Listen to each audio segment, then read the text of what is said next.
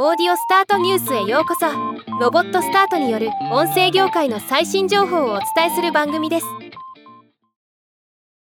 2024年2月2日 Spotify がジョー・ローガンとの複数年契約を結んだことを発表しました。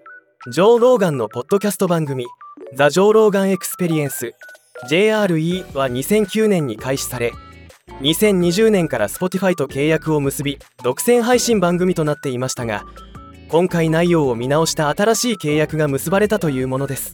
今日はこのニュースを紹介します。まず気になるのは契約金額ですが WSJ の報道によれば複数年の契約期間で最大2億5000万ドル日本円でおよそ371億円とのこと。内容は前払いとなる契約一時金に加え広告売上に応じた収益分配が含まれるそうです。また契約内容も変化しており番組は Spotify 独占配信ではなくなり